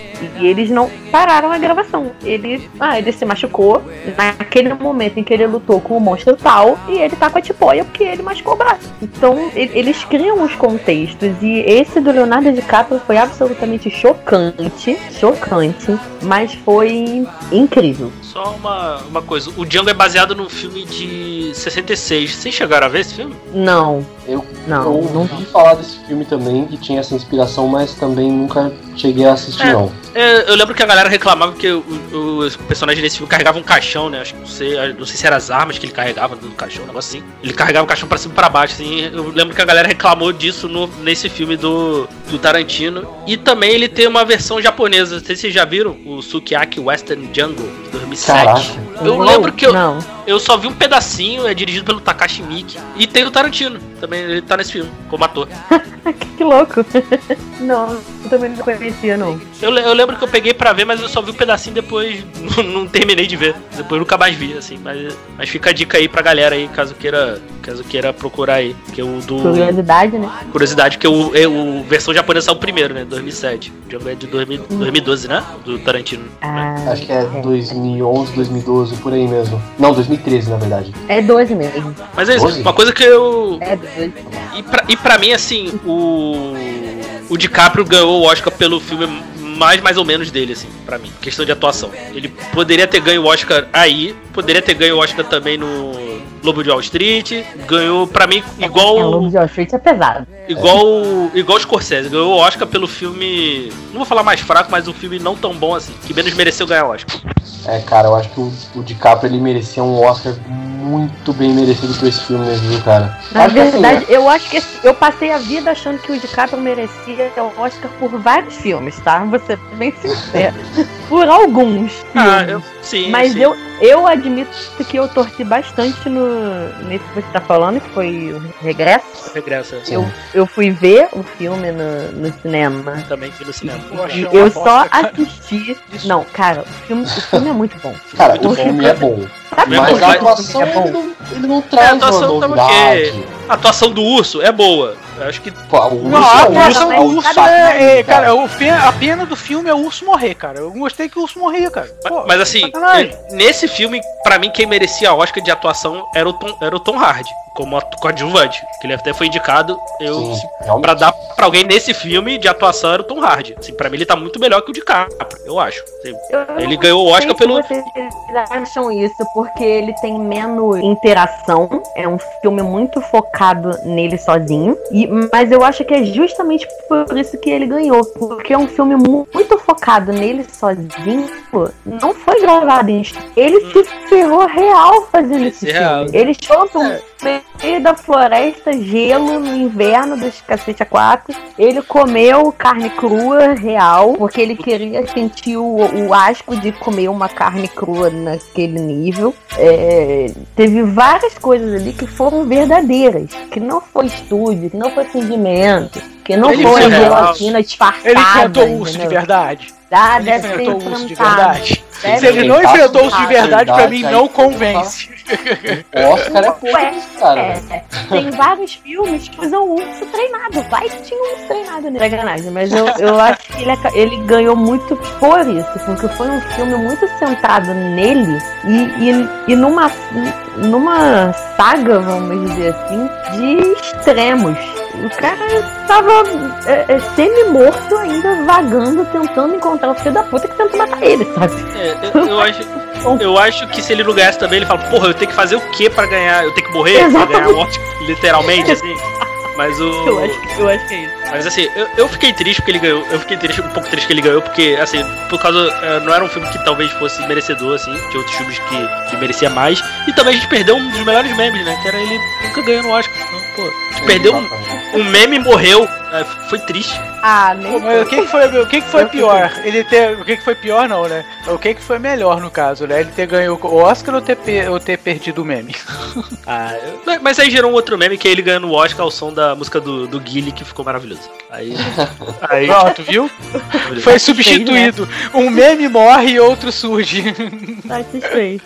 Cara, e antes da gente terminar de falar do, do Django, eu só queria falar de uma cena assim que eu, eu gosto muito desse filme, que né, obviamente o, o destaque da cena é o Christopher Watts, né? Que é quando ele mata o, o Calvin Candy. Porque mesmo com toda aquela loucura que tinha dado, deles descobrirem o que tinha acontecido, até tinha dado certo. Sabe? Eles tinham conseguido comprar a, a, a esposa do Django, eles estavam indo embora já. E aí o Calvin ele insiste no negócio do aperto de mão, não, tem que ter um aperto de mão pra poder finalizar, tal, não sei o que, não sei o que, não sei o que. É Aí o. Christopher fala, ah, tá, se você insiste, aí ele vai lá e mata o cara. Meu, e me- quando aconteceu essa cena, quando eu vi a cena pela primeira vez, eu falei, caralho, por que, que esse filho da puta fez isso? Tava tudo dando certo e tal, por que, que ele fez isso? E ele responde logo depois, ele tipo, eu não consegui resistir. Cara, é incrível. Eu, tá bom, vai. Eu Eu tive, eu tive a mesma Eu reação, a mesma sensação.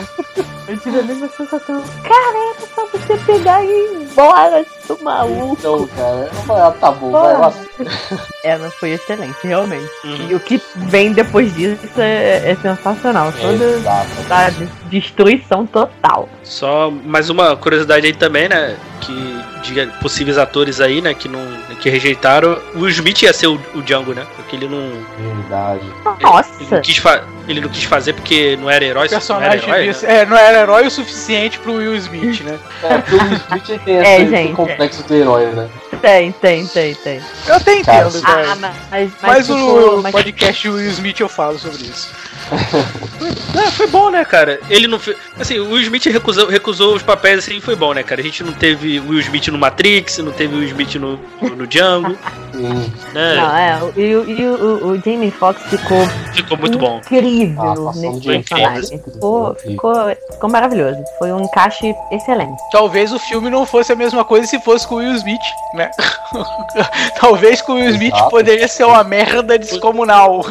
Pod- Poderia, poderia. Mas, mas o, cara, o, uma coisa assim que também, uma característica do Tarantino, que a gente também. Cara, é conseguir fazer os caras atuar, assim. Ah, certamente. Muito, É e- verdade. ele, e- pra mim, assim, ele, o limite, ele e o, e o Scorsese conseguem fazer isso muito bem, assim, cara. Pegar atores assim que tu, pô, tu não dá nada, entrega umas atuações muito boas, assim, cara. Vídeo Rei Liotta nos Bons Companheiros, vídeo. Pô, o Mark Wahlberg, cara, nos Infiltrados, cara. É, pô, É. cara, é impressionante, assim. De repente, cara, Tarantino escreve pra aqueles caras, né, cara? Tipo assim, ó, tô fazendo personagem tal, filme tal, eu quero o cara tal. Tarantino Ele também vai. consegue muito fazer isso, cara. Eu queria muito É, ver um, ele- um filme do o Tarantino dirigindo Nicolas Cage. Era, meu- Nossa! Nicolas Cage é o ícone do Elementar, né, o Diego? eu, eu gosto, eu gosto, cara. É, É, é a, é a pedra fundamental É, do Elementar, o Nicolas Cage. É, meu, é meu sonho, cara. Cara, e aproveitando que a gente tá falando essa questão da atuação, né? Como que o- os atores eles se empenham nos, nos filmes do Tarantino. ah, um filme do Tarantino que foi responsável meio que reviver a carreira do John Travolta foi o Pulp Fiction, né? Que Pulp Fiction, pra mim, é o filme do Tarantino. É meu filme favorito, não, não, não- não tenho o que dizer. É um clássico, né? Nesse caso, é o clássico do Tarantino, sem dúvida. É, eu acho que é o melhor filme do Tarantino também. Preciso, eu preciso rever, já tem muito tempo que eu não revejo. Mas, mas eu acho que é o. De fato, assim, é o. acho que. Se não for top 1 na lista de todo mundo, é top 1, top 2 no máximo. É, eu de uma certa forma, acho que Pulp Fiction é que a maioria das pessoas conheceu Tarantino, né, cara? Cara, acre- acredito que sim. Eu. Pulp Fiction foi o primeiro dessa lista oficial dele, por acaso? Porque ele é de 93, 96, não tenho certeza, né? É, Não, 94. tem o, o 94. Canja Aluguel é de 90, 92. E o Canja Aluguel é da lista dele do top 10 dele? Eu acho que sim. O Canja Aluguel ele considera. Eu acho que ele considera, ele bota lá na, na lista de. Porque tem- gols, né? temos esse problema. Na lista de 10 gols dele lá. É isso aí. É, tá aqui, o, o Cães de Aluguel é de 92 e Pulp Fiction 94. Mas eu, Ah, eu, eu, eu, come- eu, eu comecei e foi na realidade. O primeiro filme que eu vi dele foi Jack Brown, na realidade. Pra mim foi completamente Só fui ver um Fiction foi bem um depois, momento, assim. né? É, eu acho que outros filmes dele eu vi depois.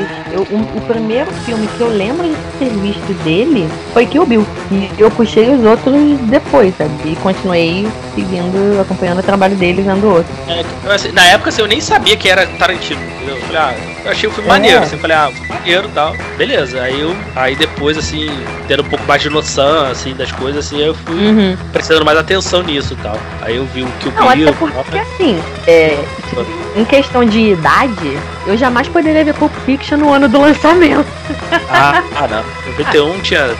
94. Não, foi Mesmo 94. assim, nenhum, nenhum 94 de nós tinha 8 poderia... anos. Jamais, jamais, Então, jamais. é, nenhum de nós. Eu, eu vi, a eu vi. Pulp Fiction pela primeira vez, mas vi, tipo assim, já na televisão e eu já, já full velho, entendeu? Na época do lançamento. Então, não não. Esse é o ponto. Não, nenhum de nós teria como É. ver Pulp Fiction na época Cara, do lançamento. na eu época acho que do nada lançamento, dos eu não pensava nem dos anos nascer ainda. 90. Ah, Eu tinha 11 anos. Vai ficar palhaçada, louca. Não, mas enfim, nenhum de nós, num, contexto geral, nenhum de nós teria visto um filme do Tarantino é, até o final dos anos 90 na época do lançamento, porque a gente era proibido de ver. Sim, Não ia ter como, sabe? Então, acho que acaba sendo cada um no momento. O meu primeiro, realmente, que eu me lembro foi Kill Bill, que é iníciozinho dos anos 2000. Aí eu já tava já na casa, eu tinha mais de 15 anos de idade, já dava pra ver. Já seria menos bizarro, acho. E assim, cara, é, é até. É até. dá pra entender, né? Do porquê de não ver Pulp Fiction nessa idade, porque, cara, aquela cena do Marcelo Wallace e do Butch lá na, no- na loja do, do tarado lá, no, aquela cena pesada, cara. Puta merda. É, é aquele transa com cara? São grandes. Isso, aquele ele estupro o Marcelo Wallace lá. Ah, sim, sim, isso é muito pesado. Cara, é sinistro. Pois é. E assim, E aí o- você associa isso com todo o sangue, não dá pra gente ver na época do lançamento, né? é verdade. Agora, Eu acho que o, que, assim, o que, que tinha na maleta, hein, cara? olha aí, essa que é a questão, o que tinha na maleta? A mesma coisa que você explicar como é que usa as três conchas. É que no filme do. do daquele filme do. Esqueci qual o nome, Diego? Do. Demolidor, Do Stallone Demolidor. Demolidor do Stallone, é. Aí tem um negócio lá que usa as três conchas no banheiro pra se limpar. Explica. Só que eles não explicam como que usa. Pô, é aí que você, usa? pô, você fica imaginando como é que a pessoa vai usar uma concha pra se limpar o rabo, entendeu? Tanto que no final do Demolidor ele termina com essa pergunta: como é que usa as três conchas pra. sa- para. pra. Pra Sandra Bullock. da Bullock. Aí acaba o filme. Eu falei, pô, como é que usa as três conchas? O que, que tem na maleta? Sabe? É muito bom que ele, ele fala um monte de palavrão lá pra poder sair as multas e limpar a bunda com as multas, né, cara? Esse filme é sensacional. Esse filme é maravilhoso. E assim, em questão de é, jeito Tarantino de fazer cinema, eu acho que Pulp Fiction ele é o maior exemplo disso, né? Porque ele tem violência, ele é engraçado, ele tem umas cenas muito galhofa, assim, e ele tem todo esse, esse jeito clássico dele ser, sabe? Por exemplo, cara, a cena em que John Travolta ele mata o Marvin sem querer, cara, aquela cena é, é incrível, ela, é engraçada, ela é tipo, what the fuck, que porra que aconteceu aqui agora? Que os caras estão tendo um papo mó filosófico, que o Jules acha que Deus protegeu ele das balas e não sei o que que aconteceu lá no começo do filme. E simplesmente o Vincent vai e mata o cara sem querer. Mano, é incrível. E assim, é. O Pulp Fiction, além de estar marcado na história do cinema como um dos grandes clássicos, né? E sem dúvida o clássico de Tarantino, ele deu vida também a um dos melhores memes que fica por muito tempo, que é o John Travolta sem saber onde ele tá, o John Travolta perdido, né? Ah, Cara, esse é essa maravilhoso. cena desse filme é maravilhosa. É maravilhoso. Impagável. E Cara, uma- aquela o- cena- o a melhor cena de é dança que é maravilhosa. É uma cena boba, né? A cena de dança é ótima também.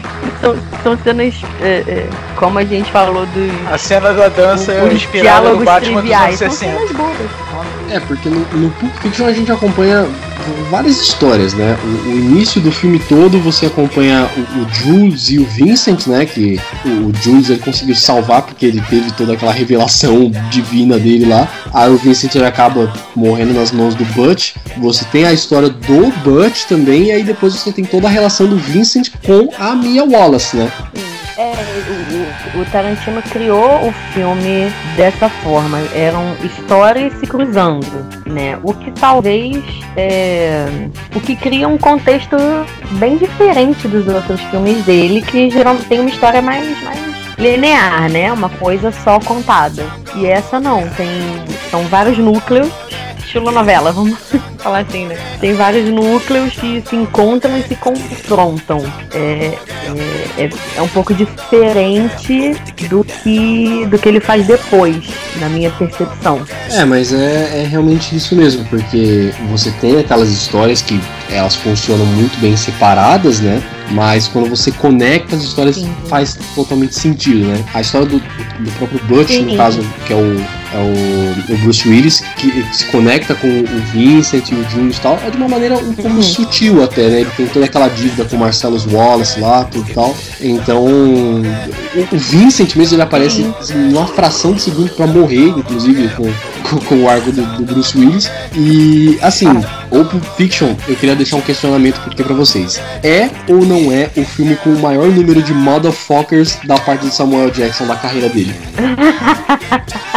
Ali ele tava liberado, cara. Porque, ele tava cara, é liberado. motherfucker a torta direito, cara. Se não Ali, fosse. a- a- ali, motherfucker era respiro, cara, entendeu?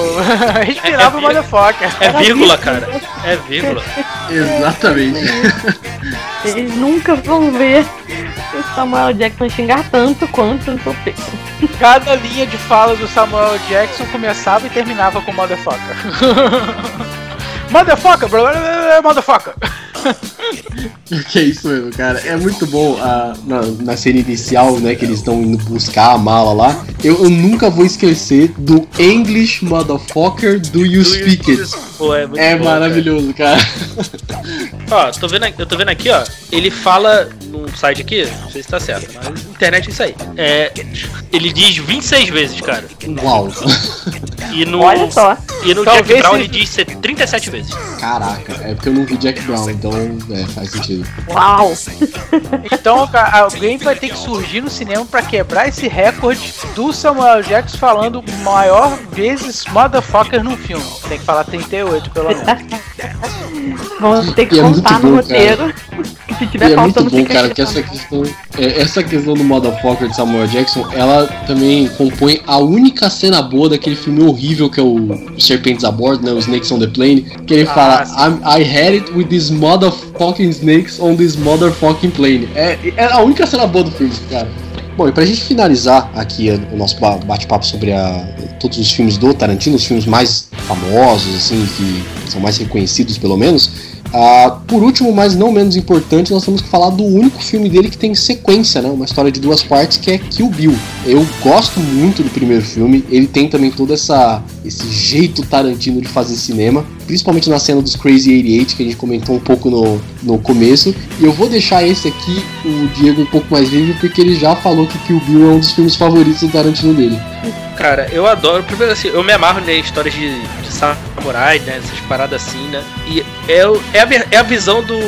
Pra mim, assim, é do Tarantino sobre esses filmes, né? Ali da, dos filmes de japonês e tal. Cara, eu, eu adoro, né? Que, que o Bill que é? É uma história de vingança, né? Que a. Sim. Temos a, a noiva, né? Interpretada pela uma turma, né? A princípio a noiva, né? Não tinha, não tinha nome no primeiro filme. Ela era de uma parte de uma, de uma gangue de assassinos, só que ela sai dessa gangue, vai tentar viver uma vida normal. Aparece lá o, o Bill lá, que era o líder desse grupo, e os outros integrantes, e aparentemente matam ela. Dá um tiro na cabeça. Não matam ela, né? Dá um tiro na cabeça dela, ela fica em coma por um bom tempo. E depois ela acorda e parte para sua vingança, né? Que é ma- vai matar todo mundo que fazia parte lá dos. Era o clã das víboras, né? Assassinas, era isso? Acho que era esse o nome, né? É, se eu não me engano, é isso mesmo. Então ele, ela vai em busca dessa vingança, assim, né? Cara, é pra mim assim, é, é o Tarantino num, cara, num nível muito, muito grande, assim, muito bom, cara. Eu, eu adoro, assim, meu sonho, um dos meus sonhos, assim, que eu, que eu queria ver do Tarantino fazendo. Primeiro era o Kill Bill 3 para fechar, para que ele, ele sempre disse que tinha história pra fazer, né? Que queria pegar com a, com a, com a filha lá da, da, da Vivica e Fox lá que, que ela morre no, prime, no primeiro filme, né? Que ela, ela, ele mata ela em frente da filha, né? E elas partirem em busca de vingança, né? Pô, a- as atrizes já estão já estão com a idade, tá quase 20 já, por aí, né? Foi de 2004, né? Então já estão. É. Já tá 18, chegando nos o 20 primeiro já. foi em por- 2003, o segundo em 2004. Então, Então, acho que elas tinham 4 anos, se eu não me engano, as duas atrizes. a- É, tanto a então. filha da, 20 anos. da, da uma quanto a filha da, da Vivica ali. Então, elas já, já as atrizes já estão com idade pra. estariam já com idade boa pra fazer o filme, assim, né? Cara, eu. Pô, eu adoro esse filme do começo ao fim, assim. Tanto, eu gosto tanto do 1 quanto do 2, assim. Eu Acho que mais do, do, do 1, assim, pela, do 1 pelas cenas de ação, assim, e o 2 por algumas discussões assim, que eu acho muito boas, assim. Né? A, a- toda a luta lá no, no bar lá contra os Crazy 88 é muito boa. A luta contra a Rain, quando toca Santa Rosa Esmeralda, é muito foda, cara. Essa música é muito Exato, cara. Don't Let Me Be Misunderstood, assim, aquela versão assim, toda instrumental ali, né? É muito boa, cara, é muito boa. Nossa, cara, é, é impressionante. Quando, quando ela vai lá, lá pegar a espada do Hattori lá, que ali é o, é o Sony Shiba, né? Que tem, ele tem um filme maravilhoso que é o Street Fighter. O Nossa. verdadeiro, o verdadeiro Street Fighter de, O verdadeiro Street Fighter bom, bom, o Street Fighter bom É. de 74. É um, é um ótimo filme. Ah, Quem gosta de, quem gosta de artes marciais assim, recomendo. Ah, bom. Já tava achando que era o Street Fighter do. Não, não, não, do- não, não. Aí Silêncio, já né? ia entrar pô, na discussão Vocês foda sentiram que rolou um silêncio, né? Não, na hora que ele falou a primeira tá vez Street? Fighter, eu fiquei assim, mas peraí, Sonic Shiba e Street Fighter, mas aí depois eu lembrei lá atrás, lá atrás, lá atrás. E, cara, a- quando toca aquela. Qual é o nome daquela música? É o Lonely Shepherd. Eu não lembro agora o nome do. Eu não vou lembrar o nome do, do compositor da música. Que é toda na, naquela flauta, né? Pô, é, é muito foda, cara. E- esse filme eu, eu adoro, assim, cara. O 2 eu gosto muito, assim. Principalmente quando ela enfrenta o Bill. Naquela discussão, quando ele dá aquela definição do Superman. Sim, verdade. Eu, eu acho muito maneiro essa visão do, do, do Tarantino ali, do Superman, assim. Eu acho muito assim. Que ele fala que, na realidade, o, Clark Kent é o alter... O Clark Kent é o alter... É, é isso, né? O Clark Kent que é o alter ego do Superman, né? Não o contrário, né? É isso ele fala? É, se não me engano é isso. Porque o Clark Kent é, a, é o disfarce dele pra ele ser... Porque ele poderia ser um deus, né? Só que ele não, não é, né? Então, pô, é, é, é massa, assim. Faz Toda cena sentido. de ação, cara. Pô, tu pegar uma turma assim que, sabe, não, não, era, não era não era atriz de ação, né? E trazer, e trazer vários atores de volta, né? Aqueles atores desconhecidos, né? Cara, ele trouxe a Daryl Hannah de volta, né? De verdade, cara. Então, assim, e pegar o. Também, né? E botou no holofote de novo o David Carra- Carradine. Também ele né, fez lá, acho que é Kung Fu, né? Depois, É. sabe? Não, não, não fez mais nada, assim. Né? E todas as referências o do Tarantino- Bruce Lee. Toda, todas as referências do, do. que ele usa, assim, cara, né? né a referência ao Bruce Lee, né? Pô, é, ela usando aquela roupa do, do Bruce Lee e tal. Pô, é muito massa, cara. É muito massa. Cara, é, quanto- é muito bacana. Pode não. Não, não, pode, pode, pode. Não, é, eu só ia falar que assim, é, é muito bacana, eu gosto muito de Kill Bill por ele ser assim, um filme muito. Ele é muito caricato, cara. Ele, Ah, ele é um caricato bom, sabe? Porque. É a gente tá usando bastante o exemplo da luta dela contra os Crazy 88, porque é o ápice do, do primeiro filme, né? Mas, cara, aquela luta que ela, com aquela roupa de motoqueiro amarela, com a espada na mão do, do Hattori Hanzo, lutando com 88 caras, tipo, todo mundo de terninho e máscara, sabe? É muito assim, é muito caricato, mas é, é muito bom, sabe? E tem, e tem tudo, tem todos os clichês ali de filme de luta, de, de espada, tá? Aquela cena ali meio, né, aquela na sombra ali, né, ela matando geral, né? Não, E o Bill fala, não, não, não era o 88, né? Que eles só usavam o 88 porque eles achavam legal. É, exato. né? E né, a cena, de- a luta dela contra a, a Gogo, né? É, pô, também é muito maneira, tal. Sim, verdade, cara. A, a, a cena do hospital também, né? Que descobrem que ela tá viva, elas mandam a, a assassina pra poder finalizar o serviço, né? O eterno assovio que vai ficar pra sempre, né? Eu só não vou fazer agora porque se eu não conseguir passar vergonha no podcast, mas enfim.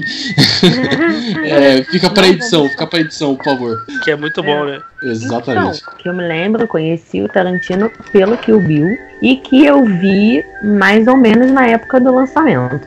Eu não vi no cinema, disso eu tenho certeza, mas eu, eu vi na, na época do, né, que, enfim, TV ou locadora, deixa quieto, não lembro, mas é, aí você vê, eu, eu comecei por um dos filmes mais pesados dele. acredito. Colocando diante dos outros, eu, eu acho que porque por trabalhar é, com, com, a, com o tema de vingança como essência do filme, que tem outros filmes dele que tem um toque de uma vingança, de uma revanche. Tem outros filmes que tem isso. Mas o, o que o Bill é essencialmente isso. É o, é, eu acho que é o mais sangrento, é o mais violento, é o, o, o mais. É isso aí, o nonsense, os clichês de luta, tudo. É o mais muito tudo. E eu vi os dois é, quase 20 anos atrás. E eu fiquei com o assovio na cabeça por anos, juro, gente. Eu ficava sorrindo aquilo. Eu ficava sorrindo. Ficou traumatizada. Cara, eu não fiquei. Juro que eu não fiquei traumatizada. Eu, eu, eu acho que eu, eu gostei tanto da- das cenas, da construção. E tinha, sabe, a, a crueldade no ar, o negócio. Eu fiquei com aquele assovio na cabeça e não foi de trauma. Eu ficava assoviando aquilo, gente. Ah, Foi meio certeza. surreal na minha vida. Eu ficava assoviando aquilo o tempo todo. Eu, eu, eu não sei. Tive, eu tive uma conexão ali, não é possível. Foi, foi um toque polifônico do meu celular também por um, por um tempo, assim. Uau! é, E assim, o, o- também uma coisa que eu adoro também no 2, cara, o Pai Mei ali, eu acho muito maneiro. Aquela cena que ela é enterrada viva ali, ela saindo tal, mostrando a- o treinamento dela, ela saindo lá no soco. Pô, é muito massa, cara. E que, o- que o Bill, que o Bill e 2, assim, eu particularmente adoro, assim. Eu sou muito fã, cara. Eu gosto dessa história. Queria ver o 3, assim. Uma. Não sei se a gente vai colocar aqui, mas já dando adiantada. Um, um filme. Assim, uma, um tipo de história que eu queria ver, a visão do Tarantino, eu queria muito ver mesmo. Eu queria ver a visão dele sobre o mito arturiano, cara. Assim, tinha muita curiosidade de ver. Cara, verdade, viu? Seria interessante, porque tem toda essa. Essa o mito, né? Ele tem toda essa questão de ser supremo, épico, tudo assim, né? Uma, uma pegada mais realista do Tarantino, acho que até combinaria, hein? E a gente tá precisando de um bom filme de Arthur, de, Lenda de Arthur, cara. Já não tem há muito tempo, assim. Isso é verdade. Cara, eu acho que o filme, assim, que pra mim, que usa essa. Não o mito em si, mas essa construção do, do mito arturiano e da, da Távola Redonda é Kingsman, cara. Pra mim é o, é o filme que melhor utiliza isso. Eu nunca vi. É, Kingsman é, é, é maneiro, eu gostei. Mas, tipo assim, é, é mais referência, né? Não é uma. Não é contando a lenda em si mesmo, não é uma dramatização. É, exatamente. Não, É, é, é da só a construção do. É a da- da construção equipe, né? dos. Construção da Isso, exatamente. Ali, a base né, da- da- das coisas parecem, mas. Isso. é, é, da organização, mas é, não tem nada a ver com, com, com o contexto da época da arturiana, né? Sim, é, exato, exato. A série Cursed, lançada pela Netflix, é, fez uma desconstrução e reconstrução de- dessa lenda, né? Porque eles não estão contando absolutamente nada pela, pela visão do, do Arthur. Eles contam pela visão de quem virá a ser a, a Dama do Lago. E assim, tá dividindo opiniões, né? Não, não vou. Eu, eu já assisti tudo, porque eu sou dessa. eu achei uma construção interessante. Tem uma pegada de, de literatura mais juvenil, mas tem umas horas que dá um, um, um surto na galera, tem uns sangues, tem umas coisas mais, mais tensas que pode ficar mais interessante se tiver uma próxima temporada. Eu acho que é uma desconstrução e reconstrução do, do mito até interessante. É, porque, porque teve essa. Porque teve uma especulação aí que ele ia dirigir Star Trek, né? Acho que era, era sério ou era um filme? É um filme. Então assim, eu também fiquei curioso, falei, pô, como é que vai ser ele num, num, num elemento de ficção científica, né? Então assim, aí infelizmente não aconteceu, mas era, era algo assim que eu, que eu gostaria de ver dele também, né? Sair dele, porque ele tem assim, é, o Western, né, que ele já fez dois, e esses filmes mais contemporâneos, né? Talvez, sei lá, um, um ficção científica, alguma coisa assim, também seria interessante de ver. Um- uma coisa mais medieval também, né? Eu, eu particularmente gostaria, assim. Cara, a gente tava Acho que o medieval encaixaria até mais do que o ficção científica com, com toda a. a- É, porque dá pra ter a violência Sabe. que ele gosta, né? É, então. Verdade, exatamente. Até Esse- mais, se bobear. É, E assim, a gente tava falando do, de que a gente não veria o, o Tarantino dirigindo um filme da Marvel, por exemplo. Mas, cara, se fosse pra acontecer, eu adoraria ver um filme do Deadpool dirigido pelo Tarantino, viu? Ah, seria maravilhoso. Aí seria o Já verdadeiro. pensou, acho cara? que seria o Deadpool mais sangrento que nos quadrinhos, cara. Seria o Deadpool definitivo, eu acho, hein, cara. Tinha que ser PG-80. Acho que sim, cara. Seria interessante mesmo. Faria muito sentido pra ambos os lados, pro personagem e pro que o Tarantino costuma construir. É, é os- o personagem assim de quadrinho, assim, ou Deadpool ou Lobo, um dois, assim. É Ó, uma coisa a gente sabe, seria seria uma é, seria bem tranquilo pra ele trabalhar a comédia e a sanguinolência, né, cara? Porque ele já faz É. isso normalmente, né? Deadpool ele tem tudo que tem nos filmes do Tarantino, cara. Tem essa comédia, faz é galhofa e é violento pra cacete. Sim. A diferença é Cara, que é um o herói filme- que é um elemento que ele não trabalha, mas seria realmente. Foi uma, uma ótima ideia. Os filmes do Deadpool, cara, são os filmes meio que o filme do Tarantino com, com PG-13, entendeu? Vamos dizer assim, PG de 18, alguma coisa assim. PG 18 não, PG 16, ou, né? Um pouco mais aceitável. É, olha, médio. Porque, É, por porque exemplo, o- o Era Uma Vez em Hollywood foi, como a gente comentou, foi super leve durante a maior parte do filme. Ele pegou pesado real só no final. O filme você fica muito de boas, você quase acha que não é dele. Foi. Acho que o, o Luan e eu tivemos a mesma sensação. Você quase acha que não é do Tarantino, de tão good vibes que o filme fica a maior parte do tempo. Quando chega no final que escracha tudo, eu acho que Deadpool estaria no mesmo patamar. Pô, a cabeça do Deadpool voa, cara. Sabe? Tipo, o Deadpool se retalha em pedaços e voa. Então, eu acho que tá mais ou Ele menos ia ter um, ter um cardápio muito grande pra trabalhar.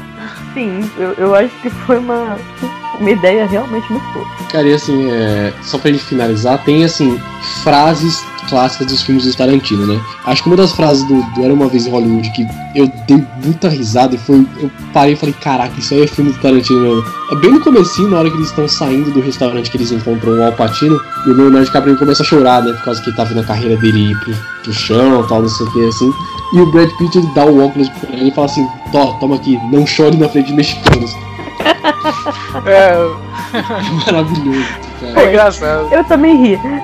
Admito, também achei engraçado. Bom, gente, é assim que nós vamos finalizando mais um Audio Hero. Eu espero que vocês tenham gostado. O papo foi bem bacana, a gente conseguiu passar por alguns filmes né, do Tarantino que marcaram a gente, que a gente gosta bastante. Eu queria agradecer muito a presença do Diego e já deixar para ele aqui o nosso espaço para ele poder ah, fazer a despedida, se quiser fazer um jabá, alguma coisa. O palco é todo seu, cara. É, bom, primeiro agradecer aí o convite. Foi muito bom gravar com vocês aí. Então, precisando aí é só chamar. E quem quiser me ouvir por aí, eu, eu faço parte lá do podcast Elementar. Sai toda semana aí filmes e séries. Está em todos os agregadores aí. Ou procurar lá no site do Bookstime Brasil. Bookstime- Bookstimebrasil.com. É isso, gente. Brigadão aí. E já vocês estão mais do que convidados lá a participar do Elementar também. Ô, cara, a gente É. fica muito agradecido, não só, obviamente, pela presença, mas pelo convite também. Muito obrigado mesmo. Eu tô lá de vez em quando, né, Diego? É, o Lucas lá aparece de vez em quando lá quando numa, estrel, numa estrelinha e, e quer gravar. Quando quando quando tem É, tempo aí pra quando gravar, quer, né? Quando quer, Quando né? quer, quando quer, quando quer. O contrato, o contrato já ignorou o contrato. Eu já ignorei o contrato diversas vezes. O cara aparece quando quer, estrelinha, estrelinha é isso aí, né? Não tem, não tem tempo. Tranquilo. Bom, gente, então é isso. Claro, só lembrando vocês de passarem lá no nosso site, o www.superherobrasil.com.br. Não esqueçam de passar também nas nossas redes sociais, arroba Superhero Brasil, tanto no Facebook quanto no Instagram. E claro, continuem acompanhando o nosso podcast semanal, o Audio Hero, sempre baseado em puro achismo e teoria da conspiração. Então é isso aí, gente. Nós vamos ficando por aqui. Muito obrigado por terem escutado até então. Até semana que vem.